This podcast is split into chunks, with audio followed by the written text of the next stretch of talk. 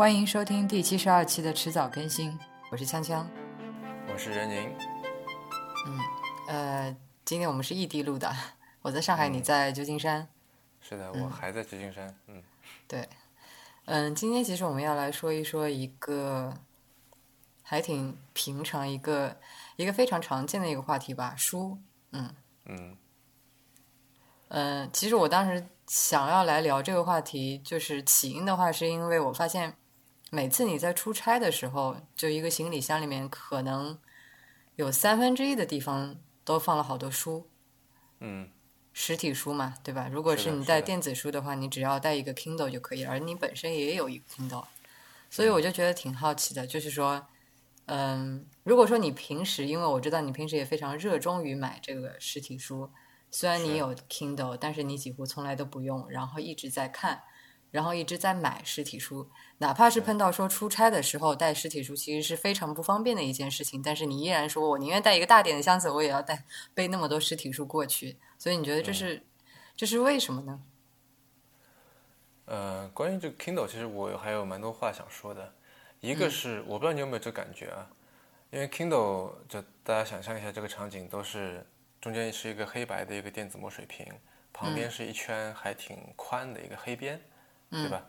然后某一些的，比方说我用的那个 Kindle Voyage，就可以通过按压这个这个左右两侧的黑边来进行翻页，对吧？往前翻、往后翻这样。嗯，这有一个问题，它当然很方便，但也会有一个问题，就是我会感觉它比起这纸书来说，Kindle 它是更不沉浸式的。为什么？因为什么叫更不沉浸式？就更不 immersive。嗯，因为嗯，实体书放在那里的时候，我会觉得它跟周围的环境是更融合的、更自然的。嗯。然后呃，Kindle 这个东西放在那里的时候，因为我们用 Kindle 的时候，多半是就这是我啊，多半是在路上。就是我之前是之所以买它，是因为说我觉得，呃，出差或者说我出门的时候就不用带一本厚厚的实体书，这个带在身上。那么一个 Kindle 相当于它里面有可能这几十上百本书，对吧？我相当于就是把这个家里的这个书架就随身带在身上了。然后理论上我可以看这里面有的所有的我想看的书，嗯，而且是非常即时的，我不用去找，不用去翻，对吧？但是这里有一个最大的问题是，当你在一个相对嘈杂、嗯干扰干扰相对多的一个环境下面的时候，Kindle 它作为这么一个系统，它对周围环境产生了非常强大的排斥。我不知道这是只有我，还是说呃大家都有类似这样的感受。然后由于它有这个强大的排斥，所以你想要沉沉入到这个书里面，想想沉入到 Kindle 上面显示的这个内容，呃，我会感觉到心理上面有一点障碍，就看的会比较累，比较难以集中注意力。相反的，如果说是一本纸书，呃，一本杂志，就纸质的杂志，或者说一张报纸，反而会比较容易去呃，这怎么说呢？你就会容易沉浸到这个内容里边去。那。你觉得，嗯嗯，你觉得就是说，嗯、你觉得 Kindle 它的排斥感比较强，然后纸书的话沉浸感比较强，这种是因为就是你对于这种媒介的熟悉程度不一样产生的吗？就是因为说实话，你对于纸书的话，呃，这么多年几十年用下来的话，这个熟悉程度是远远高于 Kindle 的。然后可能是对于说这个媒媒介 Kindle 这种媒介过于陌生，然后你在看的时候可能会怎么说呢？会有比较强烈的排斥感。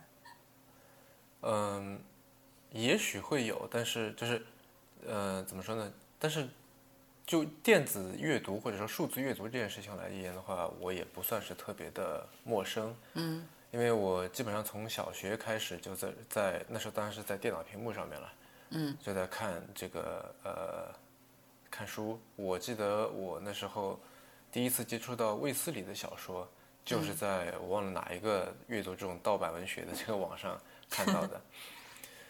嗯，然后还有包括说像这个起点中文网啊、榕树下啊等等那系列的，就那个年代的 Web 一点零的时代的这个这个数字阅读，我是完整的经历过来的。所以，就数字阅读这件事情，或者说在一个屏幕而非纸张上面阅读这件事情，或者这种能力，我相信我是有的。嗯，但就是因为我强调的是说，在一个干扰比较大的一个环境下面，我相信，因为我自己也试过，在家里面，嗯，在一个比方说书房里面看这个 Kindle，其实相对来说会比较容易沉入一点。嗯但是真的在这种情况下的话，你可能会出于其他的原因，就因为毕竟在这种这个环境下面，这个便捷已经不再是考虑因素之一了嘛，对吧？那你可能出于其他的因素就是在依然选择纸书。是啊，在在这个书架的环绕当中看着一本电子书，这感觉挺 挺讽刺的。嗯，对，这是第一点。那你当然可以说，也许我对这个呃 Kindle 这个设备本身它带来的这个阅读体验并不是特别熟悉，或者并不是特别的习惯。那这也许是当中的一个原因。但另外一个原因是，嗯，由于 Kindle 里面包含了太多的书，所以反而会让我导致有一点焦虑。一个常见的场景是，比方说我们在坐飞机的时候，呃，比方说长途飞机好了，嗯，那像我这次我就随身带了几本书，然后有几本是看到有一有一本是看到一半的，然后有一本是就是还没有看过。那么我知道我在这十几个小时之内我是可以看完这些东西的，并且看完了以后我就再也没别的可以看了，对吧？在这时候我是心里很安定的，我就那我就把这本半本看完啊，然后再开始看下一本。但是在 Kindle 里面不一样，Kindle 里面虽然说我不常用 Kindle，但是我也买了也下载了很多的这个书啊材料啊在那个里面。然后由于它有太多的这个可能性，太多的这个叫什么呃 abundance，嗯所以就导致说让我心里很焦虑。我另外一个极端的例子是这样的，就是 Amazon 不是出了一个叫 Amazon Unlimited，还叫 Kindle Unlimited 的这么一个活这个一个，Kindle Unlimited 的一个包月的读书服务，对，就是如果你花了这个钱，然后 Kindle 上面所有的电子书你都可以免费下载，对吧？是。我从来就没有考虑过买那个。对，那我觉得它作为一个极端的情况啊，就是说，嗯，我有一个朋友，他，我今天还在跟他聊呢，嗯他是长就是那个那个 Kindle Unlimited 不是有一个叫 Free Trial 嘛，就你可以免费试用嗯三十对天，对对吧？他说他在在在在这个三十天里面非常非常的焦虑，因为不知道该读什么是吗？读的东西太多了呃。倒不是这个，因为我们经常会有这种感受，说呃买来的书是不会看的，借来的书才会看。对啊，对书非借不可读。对我们以前去这个，比方说图书馆啊，借一本书，它可能有比如说两周或者三周的一个要还书的一个日期，或者你还没看完的话，你要去续借，对吧？那你尽量会在那个时时间之内，那之前把这个书给把这本书给看完，是吧？因为你知道这本书如果一旦还回去了，那你下次可能就借不到它了，对吧？而且你也不想说再再故意再跑一趟，再把书背回家这样。所以就是，呃，传统图书馆是，比方说你可能一次借个三五本，然后把它背回家，然后你可以在这个两三周的时间之内把这三五本书给看完。但是 Kindle Unlimited 它是在一个月的时间之内，它是借了无数本书给你。然后，因为它那时候是一个免费试用嘛，对吧？就是他是想说，那我在这一个月的时间之内，我要把这个免费试用给它用足了。然后他就是一开始坚持每天看一本，后来实在受不了了，所以就一一本都没看，然后到最后取消了这个 Kindle Unlimited。嗯，因为就实在觉得说每天都被他推着推着推着往前走，实在太累了。嗯哎，这个看法我倒是有点不一样。说实话，我哦觉得就是这种对于呃怎么说呢，信息极大的丰富所带来的焦虑感，其实是一直都存在的。只不过嗯当我没有，就是我是从来没有考虑过买那个 Kindle Unlimited 这个服务，因为我知道我可能也会出现同样的情况。然后我觉得这其实是一种呃，说白了是一种逃避的这个选择。嗯，就是说，嗯、我对于这些丰富的信息感到的那种焦虑，其实是一直是存在的。只不过当我没有买 Kindle Unlimited 的服务，然后当我比如说没有去用 Kindle 来读书的时候，就这些呃焦虑是处于一个比较隐蔽的状态。嗯或者是说他没有，就我没有直面他的一个状态，但是他其实一直都是在的。那举个例子来说的话，其实你实体书也买的很凶，对吧？我总是觉得说，你不断的买实体书回来，然后我要不断的 再增添新的架子，因为摆不下。那其实你被实体书环绕的时候，如果说你不知道你读什么的话，其实也会产生相同的焦虑感，难道不是吗？包括说有的时候，呃，就你去网上买书的时候，对吧？如果说你没有一个明确的这个阅读目的的话，你也是会感到这种焦虑感。这么多的纸书，我应该买哪一本好？甚至是说，其中一本书有那么多的版本，我买哪一本好？这个焦虑感是一直存在的，只不过是像电子书，像 Kindle，然后像它的这个 Unlimited 的这种服务，我觉得是加剧了这种焦虑感，或者说让你直面这种焦虑感。所以我并不觉得说，比如说像那位朋友，或者说像我不买这个 Kindle Unlimited 的服务，这种焦虑感就不存在了。只不过它是好像是移到了背面，处在一个隐蔽的状态下而已。嗯，嗯，但是我目前的感觉哈，就是因为 Kindle Unlimited 它是一个订阅制的服务嘛，就是说这个月不管你看不看，这个钱都会是要扣的。对，所以就是你会觉得说，比方说一一个月到了头了，发现说，哎，我既然一本书都没有看，就好这是一！个很大的这个这个精神压力，对不对？然后你就会想着说，呢我下个月多看一点，把这个月的损失给补回来。但是类似这样的这个精神压力，在买了实体书以后是不会有的。嗯就是你会有一种非常怎么说呢，虚妄的满足感，就觉得说我占有了这本书，我拥有这本书的这个实体，好像我已经读过这本书一样，或者说至少我以后任何一个节点，我都可以回来，想看的时候就可以看。是，就是从我自己的，因为我也算是一个比较爱书的人嘛，嗯，就跟那些比方说爱吃的人，他在会在家里面家里冰箱里面囤很多食物，嗯，对吧？这个让他很有安心感，就是他哪怕不吃，但是看看说，哎，还有这么多食物，我想吃，随时都可以吃。那当然，他也知道说他一次性吃不下那么多东西，是吧？但是这种感觉是这种带来的这个怎么说呢？安全感是不一样的。那也许这当中，嗯，是因为这个由于我那肯定是对实体书更怎么说呢？更适应吧，嗯，所以或者说更有感情，所以我会有这种一种怎么说？我觉得也算是一种 fetish 吧，就是我更觉得说这本书拿在手里会有所谓的分量感，对吧？像我们上次跟林爷在聊的时候也说到，有一个摄影家，忘记是什么名字，好像是中平卓玛吧，就是说，他是没有办法用手机来拍照的，原因不是因为手机的手机不够先进，手机的这个这个分辨率不够高，而是由于他觉得手机太轻了，嗯，是吧？但是他一定要用单反机来拍照，他就是那种所谓的分量感对他来说很重要。嗯刚才说到这个实体啊，包括现在你提到的这个分量感，那我想问你，比如说你在 Kindle 里面买这本书的话，它其实也是就是永远是属于你的嘛，对吧？只要你这个就是还能连到你的账户上面去，就是你是永远可以回去看的。那这种这种拥有这种占有所带来的这种感觉，跟你比如说拥有一本实体书，你觉得是一样的吗？呃，首先很难说你在 Kindle 上面买了，就打引号的买了这本书的电子书，你就等于拥有了这本书。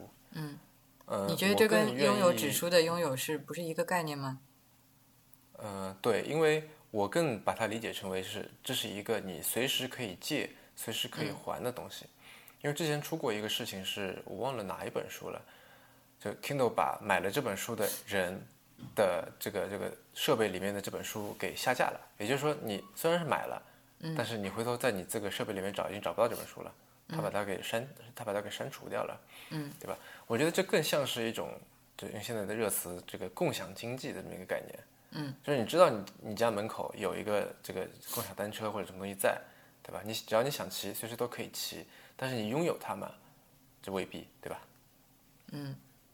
嗯对，我同意。我觉得这个应该是电子书跟纸书相比的一个 downside，但是我觉得也同样因为这个特特性吧，就是它是 connected 而不是 isolated，导致说，呃，我记得之前在那个 IT 公论的那一期最后一期节目，关于就是那个电子书是怎么做出来这期节目里，他也有讲到，就是说，呃，由于它这个 connected 的属性，导致说我书发生这个更新的时候，我可以及时看到，因为当一本纸书它被印出来的时候，它其实就是已经是怎么说呢，就板上钉钉了，其实已经死了嘛。嗯。如果说有任何的更新的话，那我除非再版，不然的话，那个读者是不能够这个看到的。那在这方面的话，电子书相比就有非常大的优势。那 downside 就是你刚才所提到的，那万一一本书被下架了的话，那我即使我是出了钱买了这本书，但是我也依然看不到了。对，就打个比方说，如果有一本电子书出来，然后以某种原因被禁了，对吧？他要就是说，某些人不愿意 大家看到这本书，那在电子书的这个条件下面，他是完全可以做到说，虽然你买了，但是他可以收回去，我大不了退你钱，对吧？但是指数是没有办法的。嗯，就你可以说它是死了，也可以说它是活了，是吧？嗯。然后你刚才说起这个被书环绕哈，我倒想聊一下另外一个话题，也就是封面。嗯。为什么呢？因为我今天去了呃，亚马逊在我没记错的话，亚马逊在美国一共有两家实体书店。嗯。嗯，第一家是在西雅图，我记得我们之前在很早的第一期不第二期节目里面聊过这个。应该是第一家吧，实体店。对对对，那是第一家在西雅图吧？我记得我们在很早的一期节目里面曾经谈到过。我好像是第二第二期 Keep Portland Weird，然后当时也是异地录的，你在波特兰，我在国内。啊啊啊！嗯，那然后今天我又去了，他就我所知道的第二家实体书店是在硅谷，在 San Jose。嗯。嗯，然后为什么我说想说起这个环绕感呢？因为我今天去啊，发现了一点我之前忽略的一个一个，也不能叫细节，其实挺明显的，就是在亚马逊这个实体书店里面，所有书的陈列方式都是跟常规的书店、图书馆甚至人家里面的这个书架都是非常大的不同。嗯，那就是它所有的书都是封面朝外放着的。嗯，就我们可以想象一下。呃，如果你在亚马逊里面搜，我随便说搜鲁迅，对吧？出来的结果，每一本书都是封面朝你，这个一个一个一个瀑布流在那里，对吧？嗯哼。但如果说你去这个嗯书店里面问店员说，呃，我想买鲁迅的书，请问在哪里？他给你指一个现代文学，然后你到这儿走过去一看，那在那个书架上面都是所有书都是书籍朝你的。嗯，是。对吧？就是那个书背朝你的。然后你要在那个小字里面找，说，哎，这个这个鲁迅，鲁迅怎么样怎么样？那可能同时还有很多别的作家。然后在这个店里面，它是所有书都是封面朝你的，对吧？它甚至还有就是，我觉得整一个书店，呃，我记得我好像在上期节目里面，就上次聊到的时候也说过，它是完全是对亚马逊这个图书网站的一个拟物，它是一个反向的拟物，对吧？普通的拟物是 是这个虚拟去模仿现实，它这个是现实去模仿虚拟。嗯。它甚至还有就，呃，有一本书在那里，比方说是《火星救援》，然后它，然后这个书的右边有一块牌子，说如果你喜欢这个书，是箭头指向指向这本书，然后下面一行是，那你也会喜欢这些，然后箭头指向右边，然后右边是宝宝都是一些科幻啊、什么星际啊这些方面的书，就像我们在网站上看到的这个为你推荐之类的。对，而且它还是横向的，你懂我意思吗？就是因为在那个里面不是。亚马逊里面也是猜你喜欢，然后它也是横向的一排嘛，四五本书这样，四五十个书的封面，然后在那里也是一模一样的。然后在这个在这个书的那个呃那块牌牌下面还有说，哎，这本书的这个，比如说亚马逊上面他给他打几分啊，然后这个这个比较大家赞同数比较高的这个评价是什么？类似这种，嗯。然后我今天还看到了，就是那边的店员在整理，因为他不是有一个那种就是畅销书的一个一个像榜单一样的一个东西嘛，嗯。然后那个店员就拿着手里拿着一个，应该是拿着个 iPad 吧，然后在那边就是重新排列这些书，就是根据网上的这个这个排名在那边排列这些书。所以你在那里就是真的是一个呃实叫什么虚拟世界的实体化，跟你逛亚马逊网站的这个体验其实很像的。嗯。然后你进去的话，那些店员也会鼓励你说，呃，你要登录进这个。呃，亚马逊那个 app，然后比方，因为它，你想它的书架里面，因为因为都是采采用了这个书封面朝你的这个这个做法，所以好处是说更直观，你更容易找到一本书；坏处是说，就是每一本书如果你这样陈列的话，都很占空间嘛，是，对吧？所以，比方说一个系列的书，它可能只有一本两本放在那里，那你如果你想看其他的怎么办呢？你就掏出亚马逊，掏出手机，然后打开亚马逊那个 app，扫描这本书的条形码，你就可以买这本书，然后。也可以在亚马逊上下单买它其他的这个系列。然后，如果你有那个亚马逊的那个 Prime 会员的话，你在实体店里买书是可以享受到跟在呃网上买书一样的折扣的。嗯，哎，我想问，如果说呃，我不知道它这个店的面积有多大，如果是这样子的话，它岂不是在就是一定的这个店铺面积下面，它所 carry 的这个 SKU 肯定会比其他就是普通呃一般类型的那个书店会少？对，非常，其实它那个书店其实，呃，从国内的或者从真的实体书店的角度来讲的话，只能算是一家中小型的书店。嗯。呃，我后来回来查了一下数据，它差不多是四百平米店铺面积，就这么一层，而且它不光还卖，不光卖书，它还卖一些什么，呃，像那种文具啊，卖那种什么创意产品啊，卖呃，比方说，因为亚马逊本身它就不是一个只卖书的一个网站嘛，卖电子产品 Kindle，对，电子产品 Kindle 那个 Amazon Echo 一一流，然后各种各样的智能家居一流，它甚至还有就是户外用品，它也有一流。然后户外用品放边旁边放的是旅行的书，然后就猜你喜欢这样。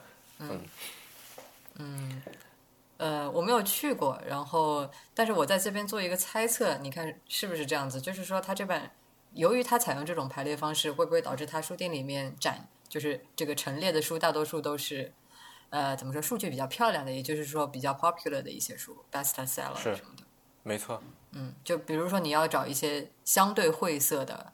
呃，相对小众的书的话，基本上不太可能在他的书店里找到了。是他，嗯，其实有几个，就他都有一些推荐的原因嘛。嗯，就是这本书是什么，他都这这这个这个书的 metadata，他也提供了很多在旁边。嗯，比方说，嗯，只有亚马逊上面评论过万的书才会在那里出现，什么被加入心愿单心愿单最多的书，什么这个高分评价的书，还有什么 Kindle 用户买来以后三天之内就读完的书。这样，它会有这些这个 metadata 在那个上面。嗯嗯，说到这个被封面这个包围的这种感觉，嗯，咱们再回到这个电子书里面。那如果你在比如说这个平板或者是说 Kindle 里面，就是你有这个你的 library 嘛，图图书馆对吧？然后进去的话，有你买的或者说借阅的成千上万本书。当你看到就是说在一个电子产品当中，这些而且通常它也都是以封面。陈列的，你是会跟在实体空间里面有同样的感觉吗？嗯，因为在实体空间里面，除了这家亚马逊的书店之外，我还从来没有看到过书是被以这种方式来陈列的，所以它其实给我带来一种非常强烈的，就在一个实体空间里面的一种不实体感。是因为它让你想到了亚马逊的网站吗？是的，或者说任何的线上网站，其实都是这样子的，对吧？嗯。嗯，然后这里其实我还想说一个事情，就是关于封面这个话题。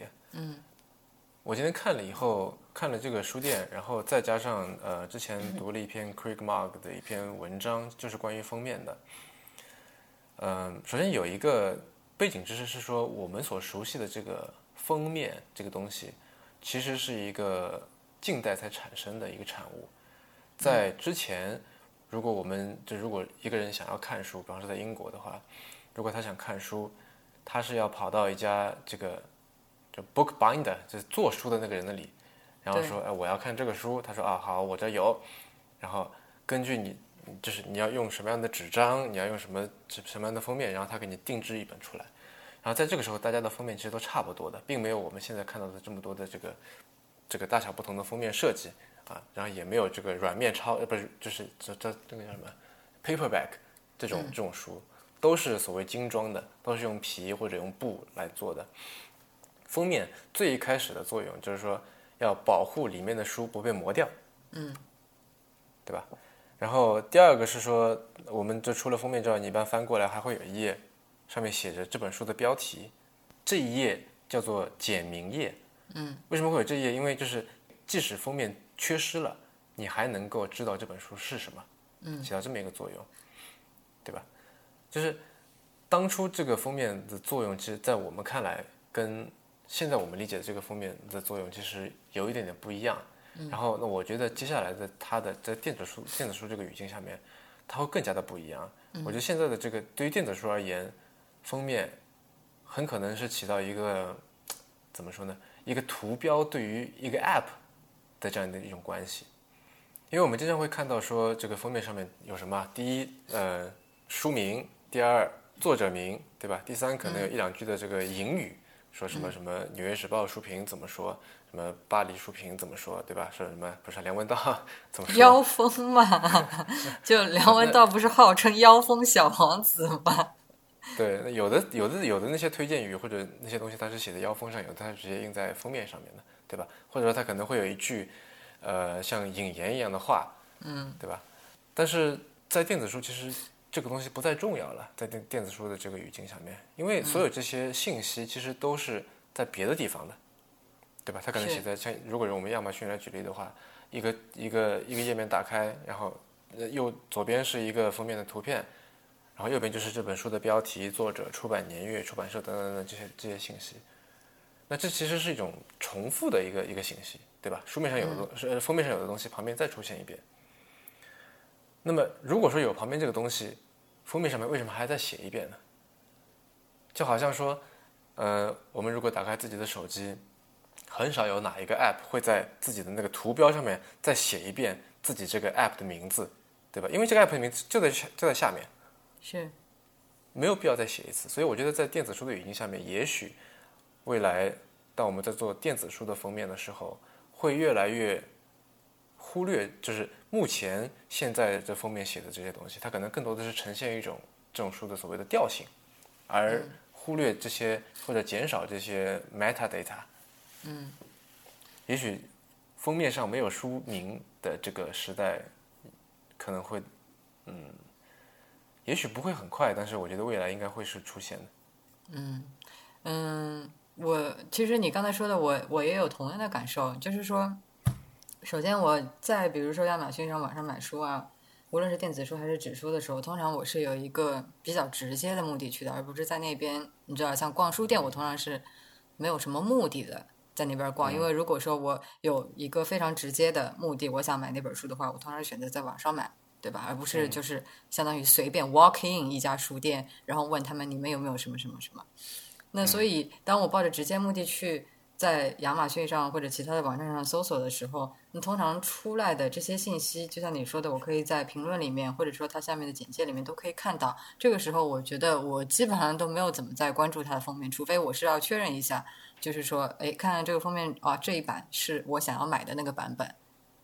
而且我想说的是，就是在这个屏幕上面所呈现的，就可能电脑上还稍微好一点，尤其是手机上的时候，那个图片、那个封面非常非常的小，其实我是看不清楚它是上面都有些什么东西，无论是它的图案是什么样的、什么样的设计，还是说它那个上面有一些就是什么样的推荐语啊或者信息，是看不清楚的，嗯。然后在这里面，我不得不要吐槽的一点是说，其实很多书，我觉得它在电子就从这个纸书，然后做成这个电子书的过程当中，好像是原封不动的把原本的这个设计给照搬了过来。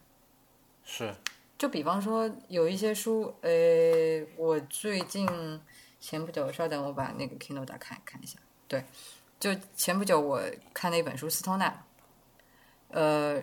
说实话，它的这个中文版本的这个封面设计非常丑，然后它的电子书就是这个实体书的这个设计原封不动的照搬过来，然后其实我在这个 Kindle 上面看，就是是看不清楚的，尤其是最后一行字的时候，我不知道他写的是什么，而且它是黑白的，对，而且是黑白的，就是说原本它的封面设计就不是非常吸引人。然后现现在它从彩色的变成黑白的时候，这个封面其实对我来说，呃，说实话没有什么意义。而且我一般这个我买了书之后，我点进去开始阅读的时候，它都是默认的跳到呃就是正文开始的那个地方。我不是像拿到一本纸书一样，我是从封面开始的。对吧？在这个。语境下面，其实封面已经变得不再重要嘛，或者说传统的这个封面已经变得不再重要了，它需要另外寻找一个自己存在的意义。嗯，但是但是这个我又想起之前，呃，之前我给你看过一个东西，后来你在那边玩的不亦乐乎，就是那个，呃，等一下叫什么来着？O'Reilly 他出的那一系列，呃，那个叫杂志 还是什么？是那些教程。哦，对，不能叫杂志，教程。对，然后它的那个封面就。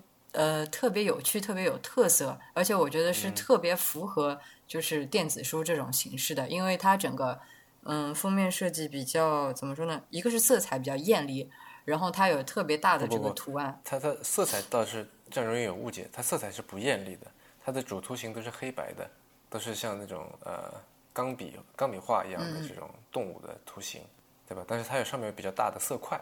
啊，对，应该说是有比较大的色块，不是五彩斑斓的这种这种嗯感觉。对他那个封面给我留下的印象特别深刻。然后我记得是每一期的这个教程，它的主图形都是采用的一个一个动物，就有的是鱼，有的是蛇之类的。嗯嗯。然后包括说它的这一个梗了，就是你说我玩的不亦乐乎，其实是网上有这种在线的 O'Reilly 封面，对一个生成器。嗯，你想把你你把你想用的这个那个动物的图片，然后在你想这个做的这个就是想打那些内容放在上面，然后你可以生成一个可以呃以假乱真的一个 O'Reilly 的 O'Reilly 风格的这么一张图片，这样。嗯。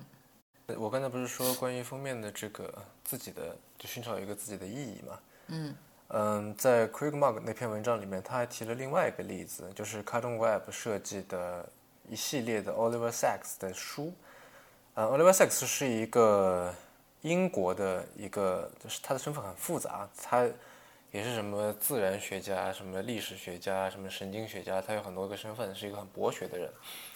然后他出了一堆书，Cardone 帮他设计的是六本，这六本书的封面排在一起是一个很大的一个图形。是一个人的人头以及他的脑部的一个侧面，一个剖面，这样。嗯。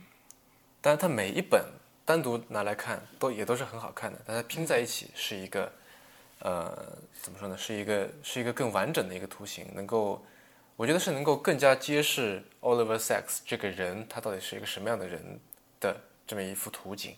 如果你在这个 iPad 的 Kindle 这个应应用里面。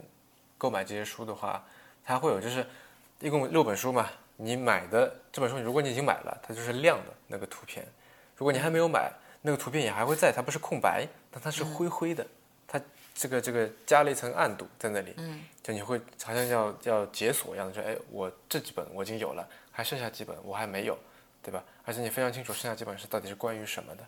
嗯。那当然，这个只是他们怎么说呢？一种尝试，只是一个例子。但我觉得类似这种的这个尝试，类似这种的摸索，我觉得也许是这个电子书或者电子出版，呃，之后需要去尝试一些方向吧。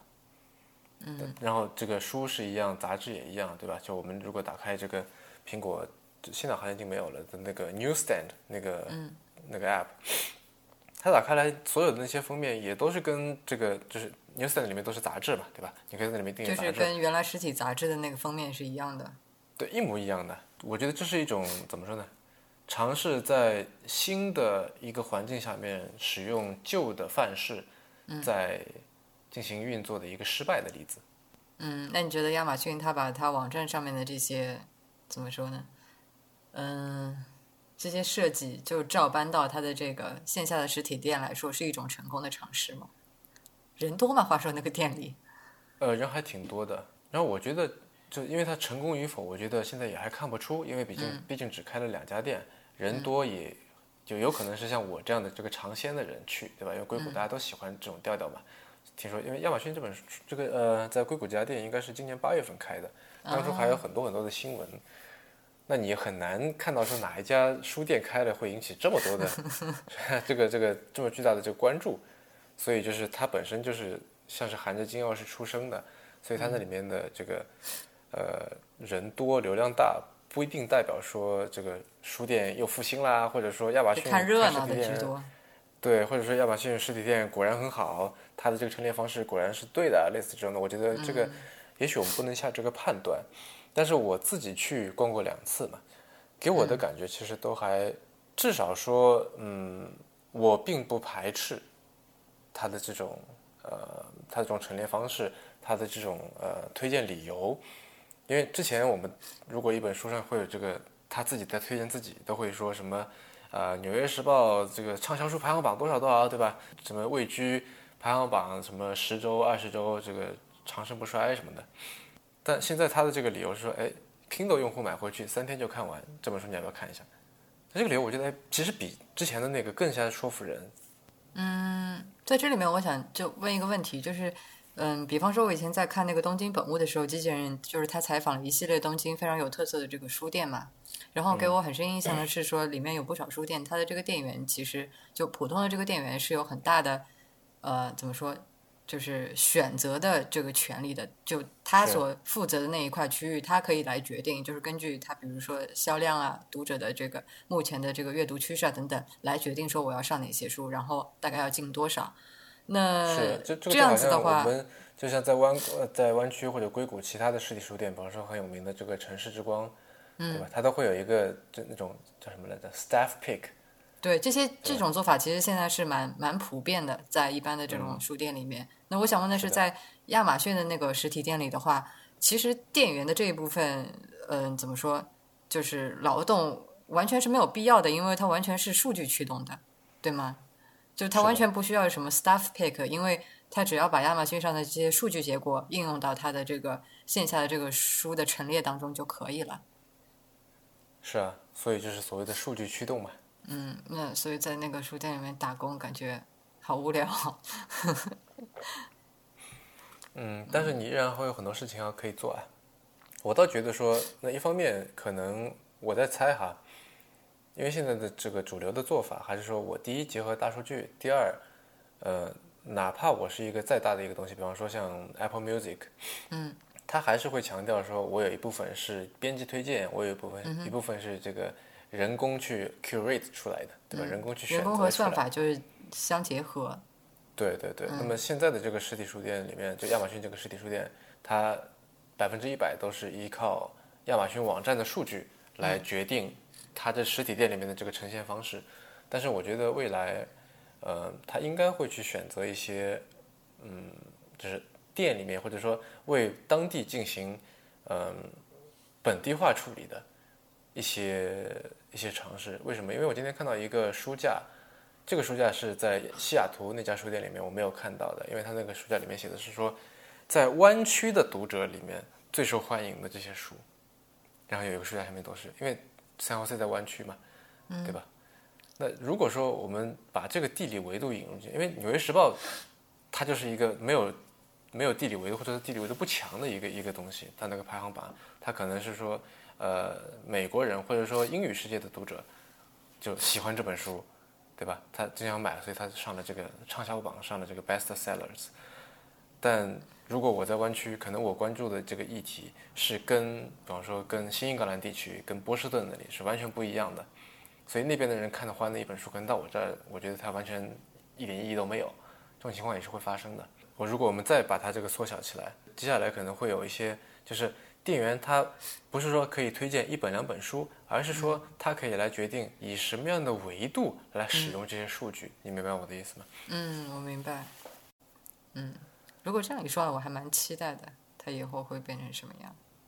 嗯，然后我想再拉回去说你之前关于这个为什么我出差要带书这个话题哈。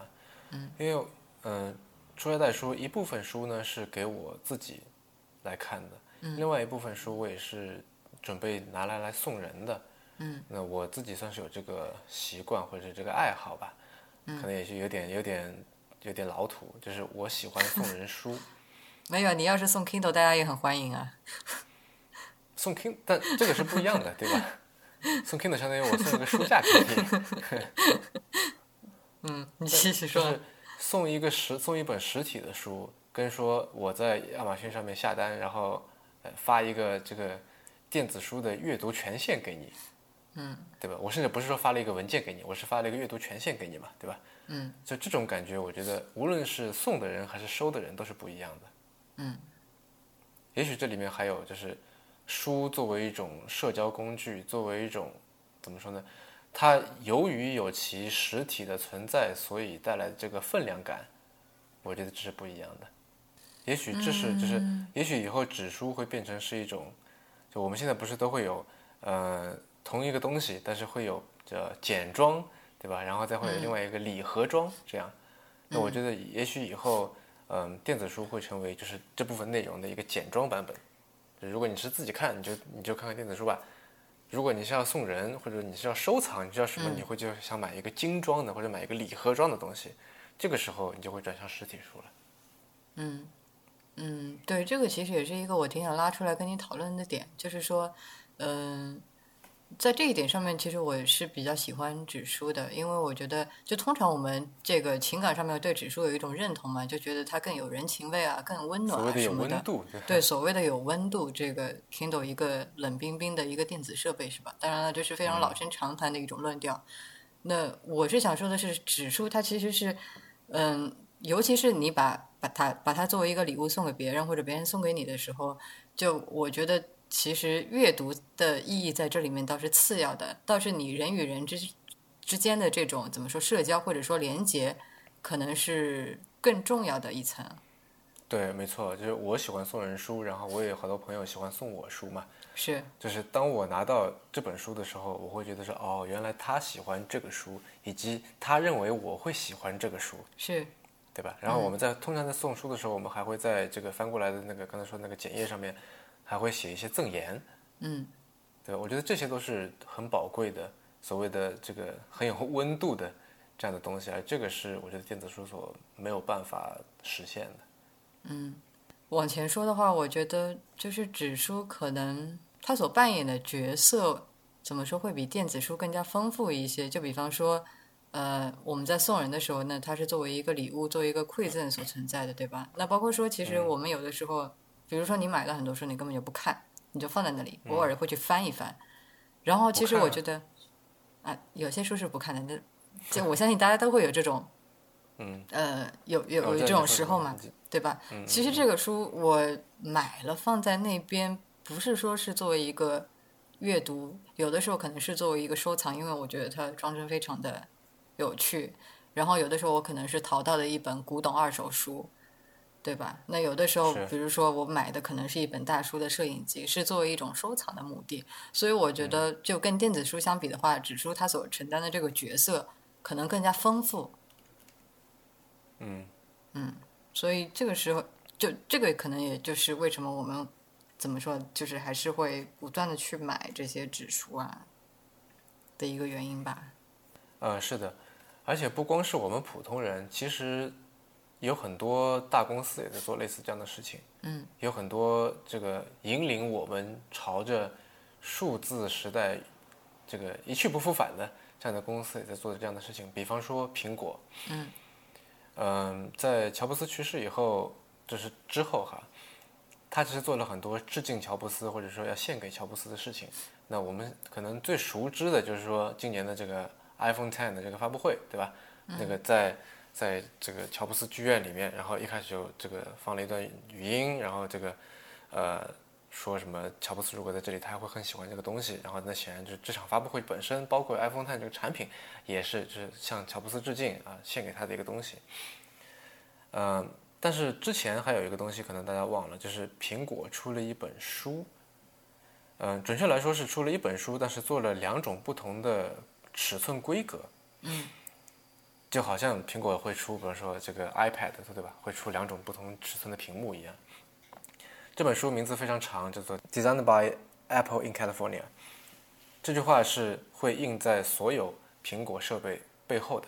这句话，就可能你是 Made in China，然后或者 Manufactured in China，但是 Designed by Apple in California，就说是由苹果在加州设计。嗯，这本书它写明了是献给乔布斯的。然后那里面是什么呢？就是因为我这次去这个呃。去苹果总部拜访了江江跟周伯涛，跟 Rio 一起啊，嗯，然后在这本杂志里面，就我去到那个苹月苹果有一个，他们现在还在旧的这个总部，没有搬到新的里面去，现在还没有开始启用嘛。旧的那个苹果店，就它有一个叫做什么工，类似好像说工厂店这样的一个东西，但也不是工厂，就是说在在那里面可以买到很多，嗯，别的就是普通的苹果店里面买买不到的这种周边，苹果的周边，嗯。什么 T 恤衫、水壶啊什么的，然后你也可以买这个苹果自己就是普通正常的一些产品，iPhone 啊、电脑啊、这个耳机什么的。然后由于呃，我们是跟江江跟周国涛一起去逛那个店嘛，他们是作为苹果员工，他们有这个员工折扣。嗯。那么在那时候，其实我挺想买一个呃 AirPod，就是苹果出的那个蓝牙耳机嘛，因为在那里我记得是多少钱来着？反正是能够打九折。然后算下来，相当于是免了个税，因为加加州这里的税还挺高的，有八点五嘛。那么相当于打了，相当于是个免税的一个产品，那我觉得价格还可以。嗯。然后后来，那他们就觉得啊，那你好吧，好吧，你就买吧。但是后来我看到了另外一个东西，就是这本苹果的书。嗯。我顿时觉得啊，那耳机我不买了，我就买。你可以两样都买。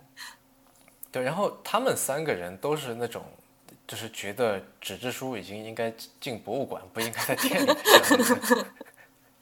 所以第一就会觉得说，苹果店里面对吧？这个书对面就是 iPad，在对面就是 MacBook，就觉得说这一大本书，因为它是非常大的。我们因为它那个书有两个尺寸，一个大一个小。嗯，内容是完全一样的吗？对，内容完全一样的。他管就一个书叫 Big，另外一个叫叫 Large。那个书有基本上我猜可能有，它是差不多是一个有点正方形的一个矩形啊。嗯，可能有三十公分乘以五十公分这么长的，这一比一般的书的这个尺寸都要大。嗯，是一本很大的书放在那里。嗯，然后他说：“你居然要买这样一本书？”之前我要买 AirPod，大家都会觉得啊，对，的确挺好的，因为他们都在用 AirPod，都是哎不错不错，推荐可以买。然后当我说我想买这本书的时候，他们每个人都露出了非常不解的表情，说：“你为什么要买这本书？” 请问这本书有电子版吗？没有的。嗯。好，你继续说。对，然后我就觉得这个反差很有意思，因为照理说，如果说因为他们都是都是果粉嘛，其实，嗯，对。那这本书如果说就在我看来，我作为一个算怎么半果粉吧，我会觉得说，那我这简直是不能错过，因为这本书它其实限量版的，在别的店里面没有，然后在那个那家它的总部公司里面也是最后一本了。我就会觉得说，这我怎么能错过呢？对吧？嗯。但是在他们看来说，这你怎么能会买呢？完全不一样的反应。我觉得这个很有意思，就是他们作为这家公司的这个两个人作为员工，一家作为这个这家公司的这个重度用户，嗯，对吧？但是他们对待这本书的这个态度是完全不一样的。他们觉得说，这里面的这些东西，你买了这本书又能怎么样呢？对吧？你为什么要买这本这么一本书囤在家里呢？难道你会看吗？可能也不是很会看，可能连拆封都不会拆封，我就拿来收藏。但是这个东西你供在那边，对。但是在我看来，这个东西是苹果公司送给乔布斯的一个礼物，是，对吧？就我能感受到这这作为礼物的那种分量感，因为这本书非常非常的重，它都是用最好的纸张印刷的。我记得它是在这个是中国的雅昌帮他做的这本书，啊，所以它中文版也是有的。没有中文版，这它根本没有文字版，不需要文字版，它里面没有文字，除了这前面前后有一点点小文字之外，其他都是图片，就是苹果所有的这个呃产品的照片。就是说，它在中国也是有发售的，然后是那个雅昌出的是吧？呃，应该是有的。然后由于它在就是它这里面包括了苹果的所有的产品嘛，嗯，然后由于很多这个就苹果开发了很多的产品，这二十年来，所以这图鉴里面很多东西都是跟收藏家那里买来的。嗯，就好像你买一个明朝的鸡缸杯，你不会想拿来拿它来喝茶吗？是吧？对，就好像不会的嘛。对对对，我感觉是就是说我通过买这样东西的这么一种行为，然后比如说 pay homage to 乔布斯这样子。嗯嗯，对，而且这个书里面它一个是有产品照片，另外还有不少就是产品的这个材料设计的过程，还有它的这个工艺。嗯，比方说它里面会很多这种钻头、切割产品、切割工具的这些照片。嗯，就是啊，这些比方说这个呃，嗯，MacBook 它的那个 Unibody 那个那个那个铝的那个机身是怎么样切割出来的？它会有这样的这样的图景，而且里面我最喜欢的一张图片，因为我在那边把它那本 sample 给看了一遍。嗯，最喜欢的一张照片是我记得好像是哥伦比亚，不是，就是某一架这个航天飞机上面。然后航天飞机上面不是会有那个窗嘛，对吧？然后那个窗是就是从窗外，那照片是从窗外拍那个航天飞机的头部，然后看到这个航天飞机里边靠窗的位置放着一台 iPod，是那个宇航员带上去的。嗯，就是类似这样的照片，就让我会觉得说，这这本书就似乎在跟乔布斯说，就是说，你看我们做了这些事情，嗯，对吧？在你的领导下，然后呃，就是你的这些东西我们都懂，然后我们将继续这样下去。那这里面当然就如果说有一些朋友比较敏感，会觉得说这里面好像有个人崇拜，有有什么，对吧？好像说有点有点恋物等等这些东西，有点搞这种呃绝对正确。但是我觉得，反正这是一家公司对他创始人的一种致敬。我觉得这里面，嗯，也许有 PR 的成分，但是我是愿意相信它有带有很强的这个情感因素的。嗯，啊，这也是我买这本书的主要的原因。嗯，而且我觉得这本书肯定会升值的。嗯，所以什么？就是你现在有的时候买书已经是抱着一种买呃怎么说呢？就是藏品一些艺术品的这种心态嘛。是因为这本书其实，嗯，我我问了那个那个店员啊，因为有一个店员他也很喜欢这本书，然后我刚才说的那张航天飞机那张照片是他找出来给我看的，然后他跟我说，呃，这本书看上去只是一本书，对吧？那就觉得说做纸书谁不会这种感觉？那好像是旁边的那些电子产品才是更需要技术的东西。没有啊，做纸书也很有技术的。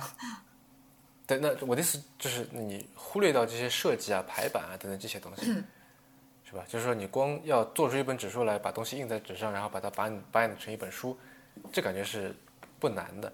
但是那个店员告诉我一点就很有意思，他说由于你想，他那里面所有的照片哈都是除了拍摄实物的，就是实体的这宇航照片、宇航飞机那张照片，当然是背景是宇宙，嗯，但只要是产品以及一些别的物件的照片，它都是白色的背景。嗯，然后苹果的很多产品不是也是白色的嘛？比方说耳机，比方说 iPhone。所以现在的这个印刷方式其实没有办法非常微妙的来表现出这些颜色的差异。怎么样把一个白色的耳机放在一个白色的背景下面，还能够清楚的看得清楚这个白色耳机的种种细节呢？嗯，所以苹果自己研发了一种纸，自己研发了一种墨水。来印这本书，哦，所以这完全就是另外一种，就我觉得他们是拿一样的态度，拿跟做 iPhone、做做这个 MacBook 一样的这种态度在对付这本书。嗯，所以它其实对，其实也可以跟 iPod 就是 iPhone 等等并列为苹果的一个产品。对，或者说并列为成品苹果的一个硬一种硬件。嗯。挺有意思的，像你刚才说的，他在制作过程当中这些故事，他有就有收录在那本书里面吗？没有，那本书就只是一本那个怎么说摄影集？对，就是他几乎就是就我我感觉他就是想把文字给最小最小化。他的一个前言是 Johnny Ive 写的，嗯，然后封面上面没有字，没有印刷字，但是他有有那个就是凹版的，嗯嗯，有那个做做做那个叫什么来着？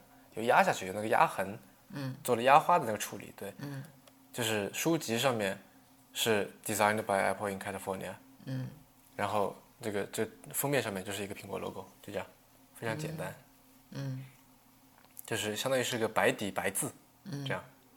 嗯，刚才我们说了这么多书，呃，关关于书的这个话题，然后当中也提到了很多有意思的书，嗯，其实现在我想回过头来讨论一个怎么说，看上去有点。基础的有点傻的问题吧，就是，就什么才是书？呃，我为什么会这么讲？是因为我记得之前，呃，我在听，哎，我忘了是哪个节目了。然后那个那个收藏家马未都他讲了一句话，然后我印象还挺深的，就是说他其实是想要表达一个代际不同代际之间这个阅读的品味不同吧。就是说，在他们年轻的那个时候，他说。最起码也要是那个文学书才能称得上书。就咱们现在可能看的有一些乱七八糟，比如说漫画书啊什么的，在他们看来，在那个时候看来，那完全连书的资格都够不上。嗯嗯，所以当然了，那也是一个比较特殊的年代嘛，对吧？嗯。那所以其实他这句话给我了蛮大的启发性，就是说，当我们现在就或者刚才讨论的这么多跟书有关的东西之后，那其实说书，我们到底是在就说什么呢？就比方说那个，嗯，我们之前有在那个一些小书店里面看到的那种自己出版的那种小杂志 zine，你觉得这种算是书吗？然后比方说，那按照马未都这个意义，其实很多东西它都被划在这个书的范畴之外。那比方说，呃，烹饪书、菜谱，对吧？咱们用的各种教辅书，那这些东西它有刊号，它也是摆在书店里面卖的，但是它能称得上书吗？比方说，我们自自己之前印过一本小册子，呃，某种意义上，你觉得那算是一种书吗？呃，我觉得这里在说的其实是两个维度的事情。嗯。呃，首先从这个物理的角度，或者是从这个定义上面来说，那我觉得，就包括说我刚才你在说的时候，我查了一下维基百科，嗯，它上面对于书的定义就是说。呃，用两个封面把一堆印刷的纸夹在一起，就是一本书了。嗯现在看来这是一个非常过时的定义。对，那但是就是说，但凡有符合这个条件的，你就不能说它不是一本书，对对吧？对，那这个是从一个怎么说呢？从一个最最最基本的、最最最宽泛的一个角度来说啊，什么叫书？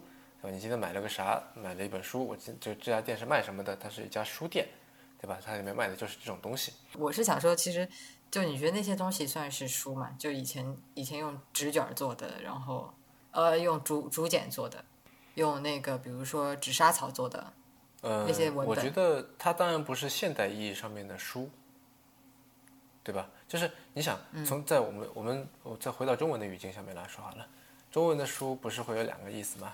嗯做名词的时候是我们刚才说的那种实体的书，嗯但做动词的时候是是一个写的这么一个意思嘛，对吧？罄竹难书，嗯，所以就是感觉好像是有文字的，然后你把这一堆，你把这个文字写在无论什么载体上面，然后把它装订成册，那就是书了。一张纸不构成书，两张纸也许就是一本薄书。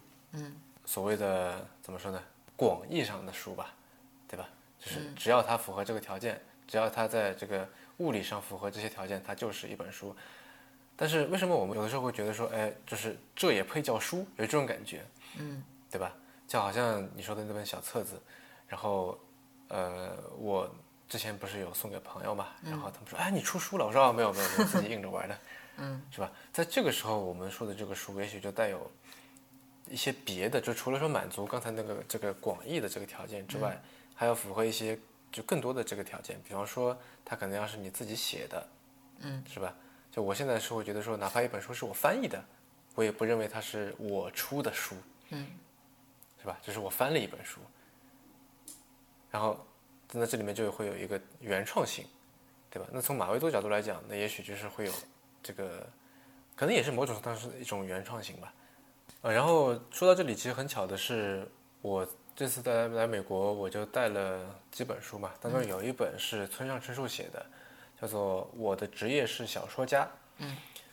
然后它里面有一段话，里面有一章就是讲原创性的，就是我刚才说到这个东西。然后它里面引了一个刚才我提到的一个作者，就是 Oliver Sacks，嗯，的一段话，他是这么说的：他说，创造性有一个特征，它是极其个人化的东西，具有坚定的自我认同和个人风格，它反映在才能之中，与之交融，形成个人化的体力与形态。在这层意义上，所谓创造性，就是指打造出新事物，冲破既定的思维方式，自由地翱翔于想象领域，在心里一次次重铸完整的世界，并且始终以内省的批判性眼光审视它。他是这样来定义这个原创性的。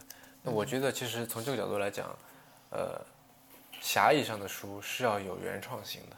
嗯，就是那些菜谱啊什么的，他们可能只是做了一些收集的工作，对吧？就像我们有的时候会觉得说，有些人在编书，有一本书是他主编的，人家文章没有一篇是他写的，那些作者的名字都是很就鼎鼎大名，然后他作为一个可能不怎么出名的人，他来编了一本书，对吧？我们经常看到什么什么马云说啥啥啥，马云文选，马云什么什么，这都是很多人把马云在公开场合说的那些话整理下来，然后都整合到一本书里面，这样，然后某某某主编，这样某某某编著，嗯，那其实在我看来，这不叫他出了一本书嘛，嗯，对吧？甚至这也不叫马云出了一本书，因为马云也就很有可能马云也不知道自己有这本有这本书的存在。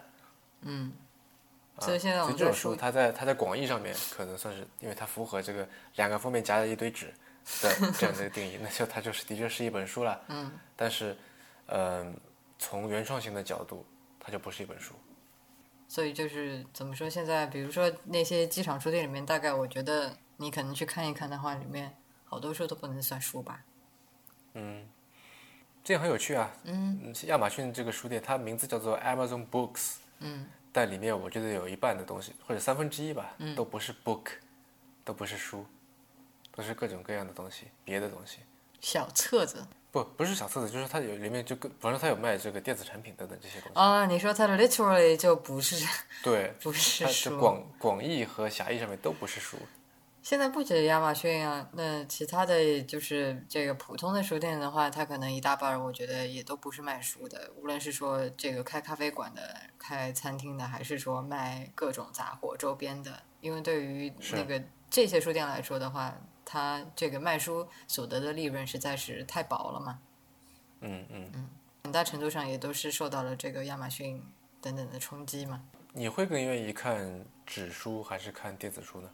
刚才我说了那么多，嗯，我举一个具体的例子吧，嗯，因为这个其实并不是一个非黑即白的事儿，嗯，就我刚刚提到说，我前阵子看了一本书，斯呃看了一本小说叫《斯通纳》，然后我看完之后呢，很喜欢。哦，首先我想说一下，我看的时候呢，呃，是买的那个中文电子版，对，因为我通常就是想要看一本书的时候，就是怎么说，你你你有的时候会有这种。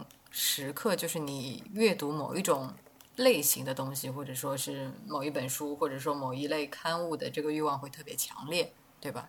那电子书的话，其实能够及时的满足你这种欲望。嗯。然后我那个那个时候就特别想看这本书，所以我刚开始读的是这个电电子版，呃，是大陆版的，然后买在亚马逊买的电子版。对，但是如果你很喜欢这本书，你会选择去买去买一本实体的吗？嗯嗯，你听我接着说嘛。然后我看完之后，因为就像我刚才说的，我觉得这个大陆版的这个装帧设计非常的差，而且对于我来说，如果是读小说的话，因为你基本上翻开来，里面都是纯文字嘛，一张插图也没有，对吧？从第一页读到最末也都是文字。对我而而言的话，其实看纸书跟看电子书的话，体验并不是就差别不是很大。嗯，对。然后我看完之后的话，因为我很喜欢这本书，所以我就去搜它还有其他哪些版本。因为，嗯，总体来说翻译还 OK，但是里面或多或少存在了一些问题。好像据说是因为当时翻译的有一些仓促。然后我看到有台湾版本的，对，然后当然还有英文版的，所以我又买了一个英文版的电子版。然后之所以买电子版，是因为那个实体书，呃，会比较麻烦。然后那个英文原版的，如果我在国内买的话，也会相对比较贵。嗯，所以我就买的电子版，然后我还买了一，但是我买了一本实体，呃，那个台版的实体书，是因为虽然我没有那个亲亲手摸过它的书那本书，但是在网上看到的话，我觉得它整个装帧设计啊、排版都做得非常漂亮，对，所以只有当这个时候，只有当我看到一本书，就是说它的整个设计做得非常用心，做得非常好，就是值有点怎么说值得拥有的时候，我才会去。买实体书，嗯嗯，当然这里面也有一个类型上面的不一样，就是说小说这种类型的话，因为它里面就是你是一个首先是一个线性阅读，你不涉及到那种前后翻，不像查找工具书一样，那这种时候纸质书的这个优越性就体现出来了嘛，对吧？因为电子书你前后翻相当麻烦。那还有一个的话就是它是纯文字的。所以它里面的这个排版设计的话，其实纸书跟电子书的阅读体验是差不多的。那所以为了方便起见的话，我就会买电子书。嗯嗯。你这个让我想到，Craig Mogg 另一篇文章里面写过他去拜访 Brad Victor 的时候的一个经一一段描述。Brad Victor 是一个。该怎么描述他呢？你不用描述了，我觉得大家应该都很熟悉了。好吧，嗯，这怎么？因为因为我觉得这个身份还比较，在这里面比较重要，因为他是一个，首先他是一个呃设计师，对吧？他有这个身份。第二个，他是一个探索呃数字媒体或者探索媒体方面的一个一个先行者。嗯。然后呃，这个 Mod 在说他去拜访这个 Victor 的时候。，Victor 带他去看了他的书房，嗯，然后我觉得有点像是炫耀一样的，嗯，你要不把就是那个那一段描述念一下？好，他说：“这时从我身后传来了布雷特的声音，看这儿。”只见一道细小的绿色光束从激光笔中射了出来，落在其中一本书的书籍上。书籍被光束照亮，在书架上方一处狭长的墙壁上印出书本的模样。隐藏在某处的投影仪把书本上的所有内容逐一展现在了我们的眼前，而一组隐形的摄像机正跟追踪着激光的一举一动。布雷特的手里拿着一台 iPad，激光笔指向墙上的哪一页，哪一页就会显示在 iPad 的屏幕上。同样，随着屏幕上的页码转换，墙上的投影也会相应的放大。这是一种兼具详略的阅读方式，既能抓住全书主干，也能尽览文中细节。必须要说的是，如能加上页边空白，书本就会更加好看。布雷特说：“接下来他要扫描所有的书本，并且编上合适的索引。很快，你就能进入字条，任意搜索相关的纸质书册，便会微微发亮。相关的书页信息均会列于字条上方，但前提是你必须亲自扫描，拥有自己的数据，然后放在一个可以自由排版的模板之中。而数据源似乎唯有灵活多变，才能够得到详实的搜索结果。那我觉得他这里就是把实体书当成是一种索引，对吧？因为我们都会有这种感觉，呃，在书架上面找实体书，我觉得相对来说会更方便一些。就我可以凭记忆说，哎，我大概是放在这个位置，然后我就我至少是我自己找的话，我会很快能够找到我想要找的书。但是如果是电子版，哪怕它可以说什么按照创建日期来排列，按照什么这个字母表来排列等等。呃，我在找的时候，感觉还是比找实体书要费劲儿一点。对你有这种感受吗？这个我我特别有体会，因为我觉得就是在实体空间当中的这个方位方位感，比在虚拟空间当中要强很多很多。因为我自己因为更沉浸嘛。是因为我自己的话，就是在这个实体空间里的方位感其实是挺不错的，至少比你要强很多，对吧？我可以分清东南西北等等，所以就是无论是说我在书架上面，我可以记得很清楚，就是哪本书放在哪边，然后包括说我在读纸书的过程当中，其实我就是比较就更容易记得说，哎，我刚刚看过的哪个人，或者是说哪一件事情它发生在大概哪个位置，所以前后翻的时候其实会相对比较容易。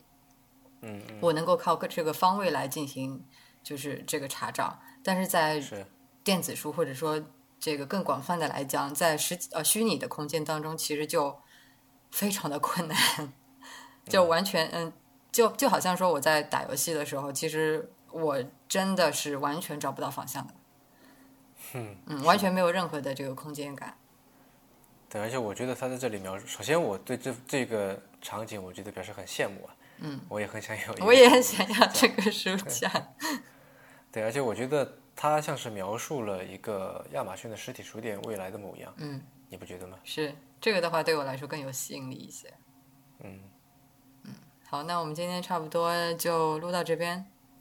嗯，好的，您刚刚收听的是迟早更新的第七十二期，这是一档探讨科技、商业、设计和生活之间混沌关系的播客节目，也是风险基金 Once Ventures 关于热情、趣味和好奇心的音频记录。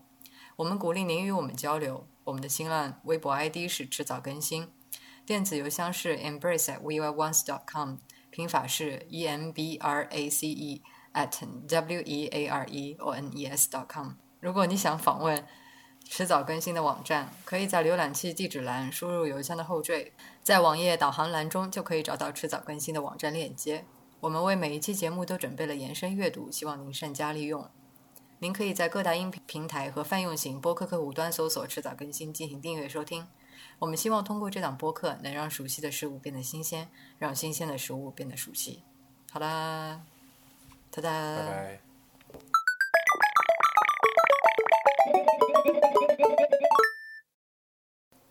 呃，你要我买的这两不，你你买来的这两本这个书都已经收到了，嗯，跟你说一下，嗯，里面就有这个 Craig Mark 他设计的，以及他他是 co-author 共同作者的那本 Art Space Tokyo，嗯。这本书还挺好玩的，嗯。在那个版权页上面，它就有那个，就是他在作者的那一栏嘛，首先说，嗯、e d i t e d and co-authored by Ashley Rollins，嗯然后 designed and co-authored by Craig Mark，嗯然后因为它那个 and 都是那个就是 and 的符号，嗯，不是写的那个英文 a n d，然后它再下一行是一个小箭头指向这个符号（括号 b t w），We really enjoy this ampersand。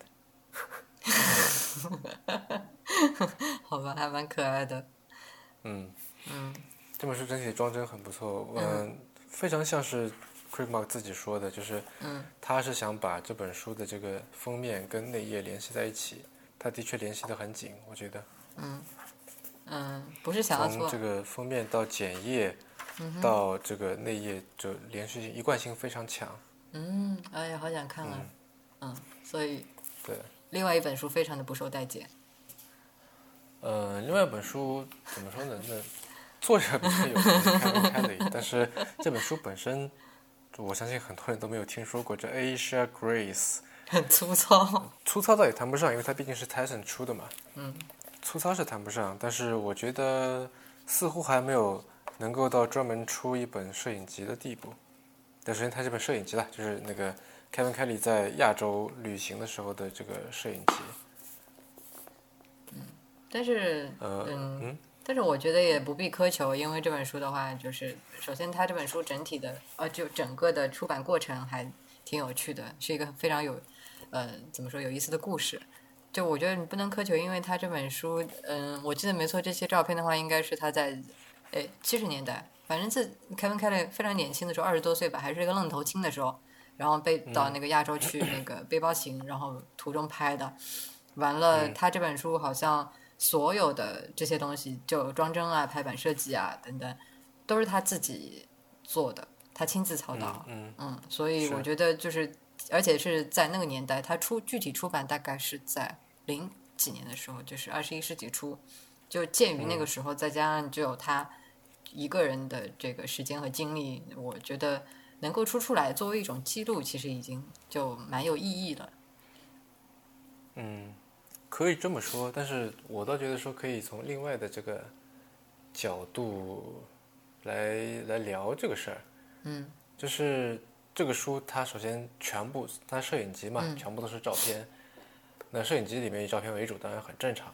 但是它作为一本书，它没有任何的这个前言序言，也没有任何的后记。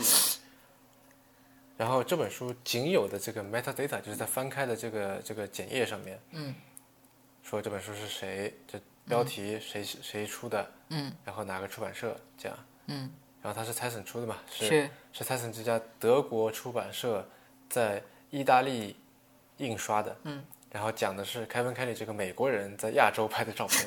这首先这点我觉得这国际化的背景很好玩。嗯，然后另外我是在想的是，会不会因为 Kevin Kelly 他肯定会，就他肯定知道，但这是我的猜测哈。嗯，但我觉得他肯定是知道 metadata，也就是这本书的这关于这本书的信息，关于信息的信息这东西它的重要性。是但是他选择了，而且他是一个文笔，就是他是能写东西的人，是是吧？哎，这里我再补充一点，以，你说，就是你说他这本书的这个摄影集里边，就是文字信息相当有限啊，但是他还有一个关于这本书 Asia Grace 的一个网站，然后网站上面他的也有放他的那个摄影作品，但是网站上面文字信息非常多，就是很丰富。是他在这个上面也把自己的这个网站放上去了嘛，嗯。就是 kk 点 org 那个网站网址也放上去了。